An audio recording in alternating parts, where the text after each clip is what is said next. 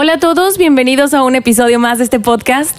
Estoy más que contenta por presentarles, por al fin tener una entrevista con la doctora Leticia Quesada. Ella es ginecóloga obstetra, es una gran ginecóloga, tenemos años de conocernos, tenemos esa confianza y sobre todo ella me ha ayudado mucho a resolver dudas que tengo y espero que todos ustedes disfruten esta entrevista porque el tema es el papiloma humano el virus del papiloma humano. Vamos a aprender todo acerca de este virus. Doc, que he leído, eh, estuve investigando en internet y creo que esta también es una pandemia que no se habla mucho. Así es. ¿Cómo estás, Leti? Muy bien. Muchas gracias, Marijo. Un placer, como siempre, estar contigo.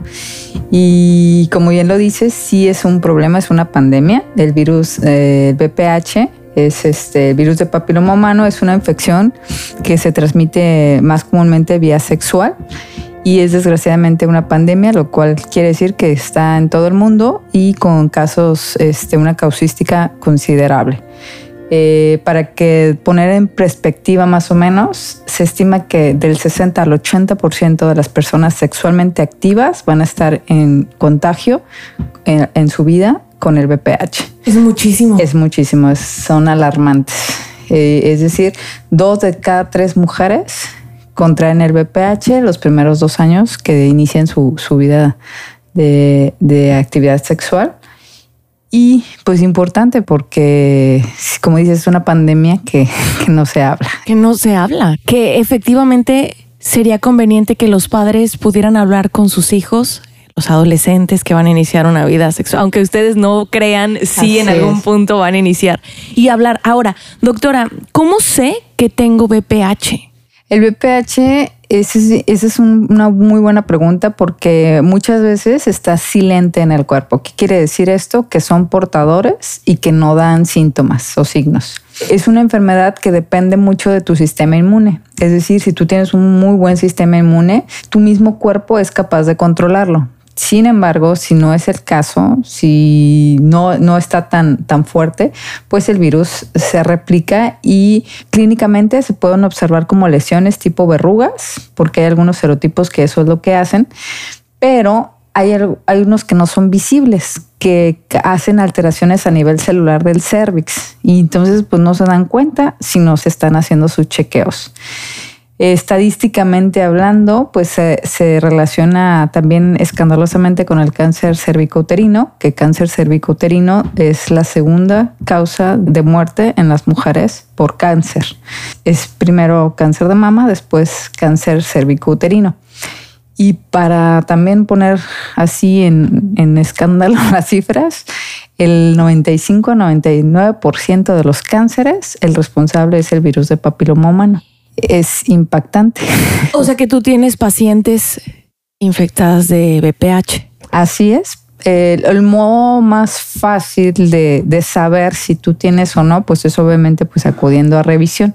Si no se revisan y si no tienen verrugas, no quiere decir que no tengan el virus. Pueden ser portadoras y este, pues existen afortunadamente cada vez más este, estudios, más escrutinio que se puede hacer para detectar a tiempo un cáncer cervicouterino o si eres o no portadora del virus de papiloma. ¿Basta ir con la ginecóloga o con nuestra doctora cada seis meses o necesitamos otro estudio? O sea, ¿con el, con el Papa Nicolau es suficiente? Idealmente es una vez, una vez al año. Obviamente si hay alguna infección, pues sí los tenemos que estar viendo cada seis meses o dependiendo del caso, pues es la subsecuencia que se les da a los pacientes.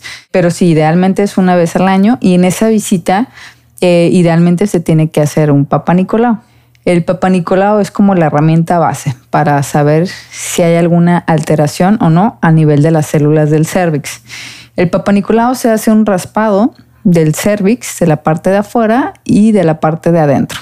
Eso se pone en una laminilla y esa laminilla se le hace tinciones y se observa bajo el microscopio, un, patólogo lo hace, y ahí nos, nos arroja si hay alteraciones o no en las células del cervix. Sin embargo, es importante también este, que esto es operador dependiente y esto lo hace que tenga una sensibilidad relativamente no tan alta, un 60%, es decir, se le escapa un 40%. Si puede captar un 60% y se le escapa un 40%. Si el Papa Nicolau se acompaña con una ah, colposcopía, esta sensibilidad puede aumentar hasta el 95% de detectar alteraciones. ¿Qué es colposcopía? Colposcopía es un estudio que se hace a través de una máquina, pues un aparato que se llama colposcopio. El colposcopio eh, es como un microscopio, vaya, eh, que se hace, eh, se aplica en el cervix un líquido, líquido ácido acético, para observar en el colposcopio si hay cambios a nivel de las, de las cervix, si hay cambios a nivel de las células del cervix. Y si hay algún cambio, este, clínicamente se puede diagnosticar una lesión, ya sea de bajo o de alto grado. Y esto se hace en la consulta cuando uno va a la ginecóloga. Es correcto, en la consulta de control. ¿Cuándo debemos empezar a acudir con un ginecólogo? La indicación es obviamente si hay alguna molestia antes de iniciar su vida sexual por cualquier situación eh, eh, que tenga que ver con genitales, mama. Pero si ya iniciaron vida sexual, el escrutinio comienza al año de haber iniciado vida sexual y es una vez al año, te repito, a menos que haya alguna lesión, pues se hace cada más corto tiempo. A mí me impacta, acabas de leer las estadísticas, doctora, del 80% de las mujeres estaremos contagiadas, bueno, en algún momento, porque no se quita, ¿verdad? El, el VPH. Sí, desgraciadamente el virus de papiloma humano es una enfermedad que una vez que se adquiere, no se cura, sin embargo, puede no mermar la calidad de vida. Depende mucho, te comento, de, la, de tu sistema inmune. Generalmente un virus, estadísticamente hablando, va a dar lata de un lapso de 2 a 5 años. Después ya es muy raro. El virus eh, permanece silente en el cuerpo y ya no, no, no causa ninguna molestia. Obviamente esto no quiere decir que no deban de dejarse de, de checar. El chequeo es una vez al año cuando menos. Tú dijiste serotipos, o sea, existen tipos de virus de papiloma, o sea, es correcto. Es correcto. El virus de papiloma humano actualmente están descritos alrededor de 200 serotipos. ¿200? 200 serotipos, de los cuales 40 pueden llegar a infectar eh, mucosas eh, eh, genitales pero de esos existen 14, 14 serotipos que son considerados de alto riesgo o oncogénicos. Es decir, que si se les da la oportunidad, eh, se puede desarrollar cáncer. Del 95 al 99% de los cánceres, el responsable es el VPH.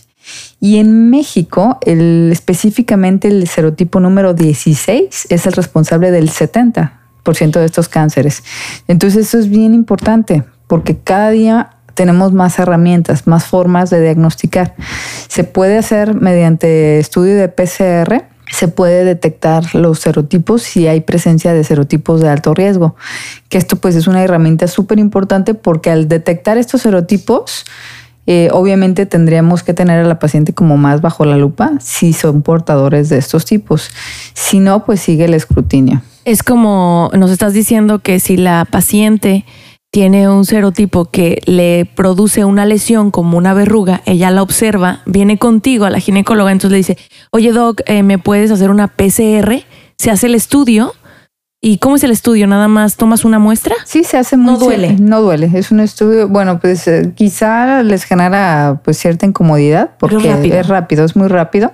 Se hace mediante la toma de las células de vagina y de cervix y esas pues se estudia con un aparato y para hacer la, replicación del ADN y ahí nos, nos da una sensibilidad muchísimo más alta, por ejemplo, que, que el, que el Papa Nicolau. Y al hacerte ese estudio, como dijo la doctora, va a aparecer qué serotipo tienes tú. El doctor te va a decir si es oncológico o es un serotipo que no te podría causar un tipo de cáncer en un futuro. Si es un serotipo de alto riesgo o es, o es un de bajo, de bajo riesgo. Ahora, ¿puedo tener más de uno? Sí. ¿Qué? Sí, sí, sí, puedes tener más de un serotipo. El cáncer cervicoterino es, es como el más común lo que te comentaba, pero también existe cáncer anal, existe cáncer vaginal, cáncer eh, de garganta, cáncer vulvar y cáncer de pene relacionado al BPH. Más o menos, para poner en perspectiva, Ya, te comenté del 95 a 99 del cáncer cervicouterino. De los cánceres anales es el 95%. Del cáncer vaginal, 65%. Cáncer de pene, 35% cáncer vulvar 50 y cáncer de garganta el 60%. Es que no lo puedo creer, doctora. Y es que cómo uno puede saber que tiene cáncer de vagina, cáncer de ano, cáncer de pene. Siento que este tipo de cánceres, doctora, ya hasta que los tienes hasta el tope en una etapa 3, 4, ya viene como, eh, ¿cómo se le nombra? Cuando tienes manifestaciones. Manifestaciones. Ajá Así es. ¿Cierto? O luego, luego te das cuenta que tienes un cáncer de pene, por ejemplo. No, por ejemplo, pues ahí también los hombres tienen que acudir a revisión con su urólogo y ya el urólogo pues les tiene que estar haciendo revisiones. Obviamente ante cualquier lesioncita, algo raro que se tiene, que se noten, pues tienen que ir inmediatamente a revisión. Si consideran necesario hacerse una biopsia y ya pues obviamente eso nos dirá el, el diagnóstico. Es que yo sabía de un mito, doctora, que los hombres solamente lo transmiten, tienen el BPH y las únicas que tienen como consecuencias graves somos nosotras. Y no es cierto, entonces. Por su eh, forma de, de, los genitales, o sea, sí es más difícil que les genere un cáncer. Estamos hablando de un 35 versus un 95-99%. O sea, sí hay un pues, porcentaje muy, muy, amplio. muy, amplio. Pero sí, o sea, una vez que los hombres son, se saben portadores, obviamente también tienen que estar acudiendo a su, a su urólogo a que los esté checando. Con ellos se hace una penoscopia también. O sea, es muy, muy, muy similar la forma de que se hace el diagnóstico. ¿Sexual solamente? No es vía sexual la única, pero sí es definitivamente la más común. Este, se puede contagiar también eh, directamente madre a hija si la mamá está embarazada vía de transmisión este, vertical, pero el porcentaje es sumamente ínfimo. O sea, estamos hablando de eh, si, si, existe una embarazada que tiene lesiones de, de, papiloma y tiene un parto, el porcentaje es alrededor de 1%, 1% o sea, no es tan, tan eh, común que se dé esta vía. La más común definitivamente es vía sexual. Al tener relaciones sexuales. Pero entonces, ¿por qué hay cáncer? Esta palabra que se me hizo compleja. Cánceres orofaringeos, que es de garganta, de y paladar. Porque también existe el sexo oral y por a través del, del contacto de las mucosas se contagia, es como la, el sexo anal. Es que no lo puedo creer. Sí, son datos impactantes. Imagínense, el hombre con el que salen a una cita tiene BPH, tú no sabes, se te hace fácil irse, irte a su departamento, un bonito sexo oral en el carro tal vez, y el hombre tiene BPH y te Sí. puede contagiar. Así es, es correcto, así de sencillo. Por eso es un problema de salud pública tan importante, es una pandemia. ¿Y qué pasa con el poliamor, doctora? Pues fíjate que esos son de los factores de riesgo, o sea, el, el inicio temprano de vida sexual, eh, las múltiples parejas sexuales, eh, ser promiscuo, porque también es importante. Que la tenga esposa y usted ande con otras. Así es, eh, la promiscuidad, pues como dice la OMS, es este tener dos o más parejas eh, sexuales en un lapso menor a seis meses. Entonces, pues aquí de, rep- de repente, pues sí, este, se presta los... ¿Cuántas el parejas tu- sexuales ha el, tenido? el turismo, así es. El turismo. el- El turismo, no, pues es que la verdad es que yo pienso que sí es factor porque aquí el ser, el ser este, un lugar donde vienen tantos, tantos turistas. No me pude resistir ese francés, doctora. ¿O qué te dicen Ah, en sí. consulta? ¿Sí? No, pues sí, de repente, de repente, pues una noche donde se les pasaron las copas y pues una cosa llevó a la otra y pues ya, pum. ¿El condón puede ayudar?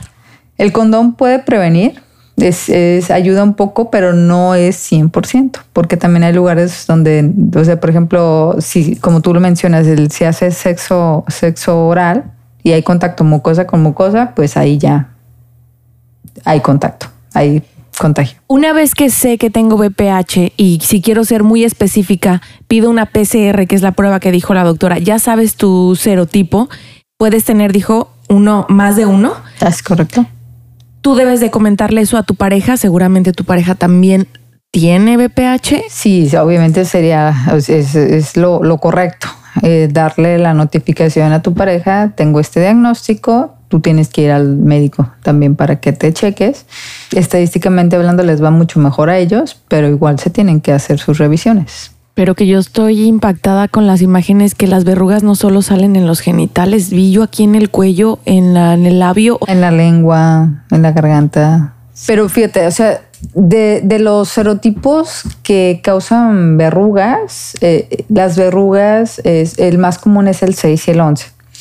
Y eh, las verrugas difícilmente van a progresar a cáncer. Las verrugas se vuelven un problema estético y generalmente se quitan por, precisamente por lo mismo. Pero hay, hay lesiones que pasan desapercibidas en áreas donde no, no son visibles a la simple vista. Estamos hablando de la garganta, por ejemplo, del ano, del cervix, que no se puede ver el cervix, y pues para eso son los, los controles. O sea, no nada más hay que, hay que este, ir a la ginecóloga, hay que acudir tener un sistema de prevención. Este, a cualquier dato, a cualquier signo, lesioncita diferente, pues hay que ir a revisión. Si no están los genitales, pues ya sea, a veces son los dentistas los que, los que, los que hacen diagnósticos en boca, a veces los otorrino. Entonces, este, pues es algo que, que toca, lo que tú te puedes revisar, obviamente, y si tú ves algo raro, pues acudir al médico. ¿Qué pasa con esas personas? ¿Pueden tomar tratamiento? ¿Pomadas, pastillas o eso se quita con el tiempo? ¿Qué haces con esas verrugas? Generalmente, eh, si son muy chiquitas, a veces tu sistema inmune lo puede quitar. Depende del sistema inmune. Es decir, ¿qué debes de hacer tú? Pues tener buenos hábitos, comer saludable, hacer ejercicio. Evitar el alcohol. Evitar fumar, sobre todo. Fumar es un, es un hábito que sí se los recalco mucho. Eh, puede deprimir mucho el sistema inmune y es como si al virus le das como la comida para, para replicarse. Doctora, ¿y qué pasa con la vacuna de BPH? Porque hace algunos años se dio a conocer y estaba como muy en boga esta información. Bien, existe en la actualidad aquí en México un, dos tipos de vacuna, una que son para dos serotipos y otra que es para cuatro. Ya en la actualidad hay una para nueve serotipos. Todavía desgraciadamente no la tenemos aquí eh, en venta eh, en México, esa, esa está en Estados Unidos pero la que comúnmente utilizamos es la de cuatro serotipos, que cubre precisamente 16, que ya te mencionaba que es súper importante, 16, 18, 6 y 11 son los serotipos que cubre, los dos principales que causan verrugas y los dos principales que causan el cáncer cervicouterino. Idealmente la vacuna se pone pues antes de iniciar vida sexual se inicia a los 11 años aquí la vacunación en México. El esquema consiste en tres vacunas que se ponen en un lapso de seis meses. Sin embargo, si, si tú ya iniciaste vida sexual y quieres vacunarte, igual se puede vacunar. Si no tienes los serotipos que te, que te estoy mencionando, te cubriría perfecto. Pero el hecho que digan, ay, yo me vacuné y tengo VPH, pues ¿Por qué? Pues claro, o sea, la, vacuna te está cubriendo solo para cuatro serotipos. Existen alrededor de 200, de los cuales 40 pueden infectar las genitales y mucosas. ¿Y la única manera de prevenir el VPH es la abstinencia sexual? ¿De qué me estás hablando, Leti? ¿Por qué, ¿Por qué nos haces esta mala noticia? no, pues eso definitivamente te, te quita todas las enfermedades sexuales. Embarazo, hasta el embarazo, claro, eso es la mejor manera. Prevenir. Prevenir.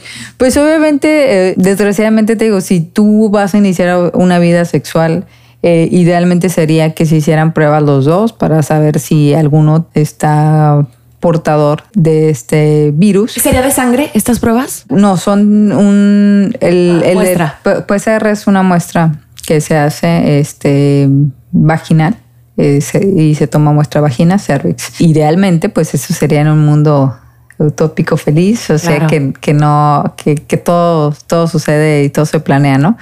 Eh, pero generalmente no pasa así, o sea, generalmente este, ya vienen cuando ya iniciaron la vida sexual y ya tuvieron el contacto.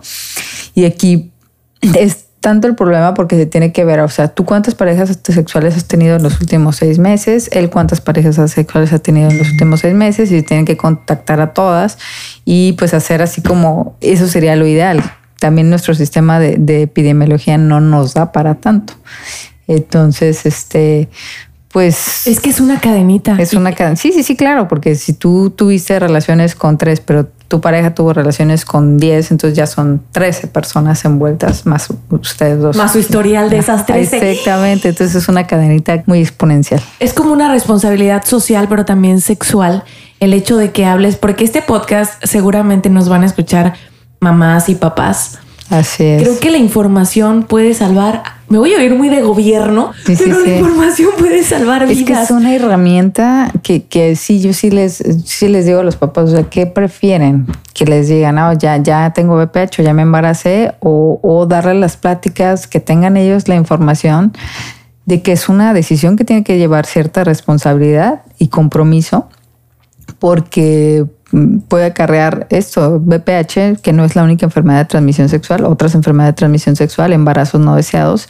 Y pues bueno, si ya están eh, con la idea de iniciar vida sexual, pues ahora sí que hablarles, darle las herramientas, la información de, mira, hay esto, hay este tipo de enfermedades, hay este tipo de consecuencias si inicias una vida sexual y ahora sí como que ya sería su decisión, ¿no?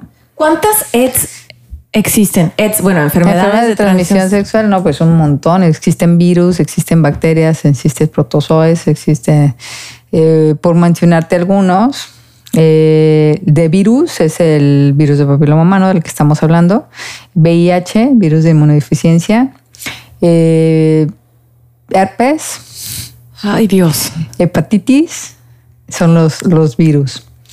Eh, de las bacterias eh, y, los más comunes es eh, gonorrea, clamidia.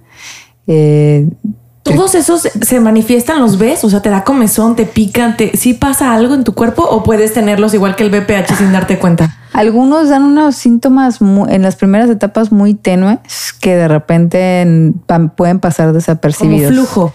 Como un flujito, de repente un picazón, un ardorcito y pasa rápido y no le dan tanta importancia. Este, pero sí, sí, o sea, aquí hay un cóctel muy importante de, de enfermedades de transmisión sexual, micoplasmas, uroplasmas, sífilis y un largo etcétera. ¿Tú qué recomiendas entonces para los jóvenes padres?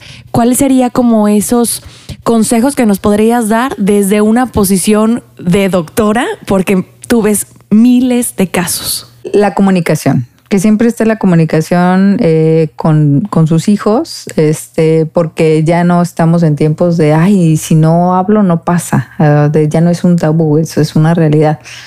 Entonces, siempre mantener esa línea de comunicación entre, entre sus hijos y para que no se pierda la confianza y que si los, los adolescentes ya están eh, en, esta, en estos pensamientos de iniciar vida sexual activa, pues con la información las herramientas que tengan es tomarla. Obviamente, eh, pues que conozcan a sus, a sus parejas, o sea, no nada más es hola, buenas noches, adiós, a la, cama y, a relaciones. ¿Cómo te llamas? Sí, ¿Cuál es tu color favorito? Y, ya la cama. No. O sea, o sea, sí, sí es un tema que, que me voy a escuchar a lo mejor como muy granny, pero o sea, es algo que no se debe estar así a la ligera porque trae grandes consecuencias. Cáncer. Punto número uno, entre muchas otras. O sea, los virus, desgraciadamente, este, este no se cura. Tampoco el herpes, tampoco la hepatitis, tampoco el virus de, de SIDA. O sea, son, son enfermedades que no se curan. Entonces, es muy triste que imagínate la primera relación y, y una enfermedad de transmisión sexual que no se cura. Y, te quedas eso de por vida. Y te quedas de por vida, que de, de, repente, o sea, ya, ya hay muchas herramientas, hay muchos tratamientos que pueden mantener una calidad de vida normal, pero lo tienes. Doctora, ¿cuáles serían los errores más comunes que tú ves en tu consultorio hablando de BPH y también como esos mitos que escuchas en tus pacientes? Los errores, yo pienso que el principal, el mexicano tiene la cultura de no prevención solo vienen al médico cuando hay un problema, generalmente. Y a mí me toca ver extranjeros que ellos sí tienen muy arraigado la, la, conciencia de prevención. Entonces, motivo de consulta, nada, me toca mi revisión. Ah, entonces se les hace todo, todos los estudios. Y el mexicano, de verdad, pasa de que, ay, ¿qué pasó? No, es que yo inicié con este problema hace seis meses, mi comadre me dijo que hiciera eso, mejoré poquito, luego me pasó otra cosa, mi vecina me dijo esto, y luego ya yo sola fui a la farmacia y me puse lo, lo otro, y ya vienen porque de plano ya no les funcionó, pero ya pasó un largo periodo de tiempo considerable, múltiples tratamientos que se hicieron porque la vecina, la comadre, eh, le dijeron y ya vienen con un problema. Claro, mucho más grave. Mucho más grave. Entonces, sí, esa cultura de prevención, sí es importante que la, que la arraigamos, o sea, porque sí, o sea, eh, considero que la salud debe de ser una responsabilidad de cada quien. Es algo que que es como les digo, tienen un carro, van y lo llevan a sus chequeos y todo. Pues es lo mismo con el cuerpo, tienen que estar este, acudiendo a controles médicos eh, que son importantes y dependiendo pues en la edad en la que se encuentren, son los estudios que corresponden o los especialistas a los que tienen que acudir. Pero sí, ese es el principal que yo considero arraigar en la prevención. Pero esto es mucho más importante, doctora, porque ya estás involucrando a alguien más. O sea, no solo tú tienes el BPH o puedes tener sífilis o todo lo que estabas diciendo, sino el compartir con alguien y transmitírselo, pues eso es la gravedad de la Sí, o sea, la, comunicación, ser, ser honestos eh, con, con la pareja, de fíjate que yo tengo esta enfermedad, pero antes de, ¿no? Y ya sabrán si le entran o no. A ver, doctora, si hay alguien que tiene BPH y tiene verrugas, por ejemplo, en el cuello, ¿eso le puede salir a mujeres y a hombres las verrugas en el cuello o solo a los hombres? Las verrugas no solamente es BPH, también hay que aclarar eso. Hay, algunos virus que dan verrugas y que no son necesariamente por BPH o algunas verrugas son genéticas. Eh, pero, pero sí, sí, o sea, si tienen verrugas que ya se les dijeron son BPH, pues eh, ya se saben portadoras de BPH y entonces usualmente, te repito, un virus va a dar problema entre 2 a 5 años y después ya es muy difícil, pero depende de la viremia, es si, lo transmite o no. Entonces sería la honestidad, decir, ah, soy portadora, punto, este, y, acudir los dos a revisión. Y que generalmente primero llegan al, dermatólogo por un problema de piel. Así es. Y ya lo pueden derivar. Y ya se, se canaliza. Pero si acuden con la prevención, sea, su consulta una vez al año, pues ahí es la, mejor manera de, hacer un diagnóstico oportuno. Ahora, el hecho también es bien importante porque luego les doy, les doy la información. Eh, eres portadora de BPH y, y se agarran a llorar como que la vida ya se les acabó. El hecho de que tengan inclusive un serotipo de alto riesgo o un cogénico no es que les va a dar cáncer. O sea, un cáncer no se da de la noche a la mañana. Un cáncer tarda alrededor de 5 a 10 años en desarrollarse.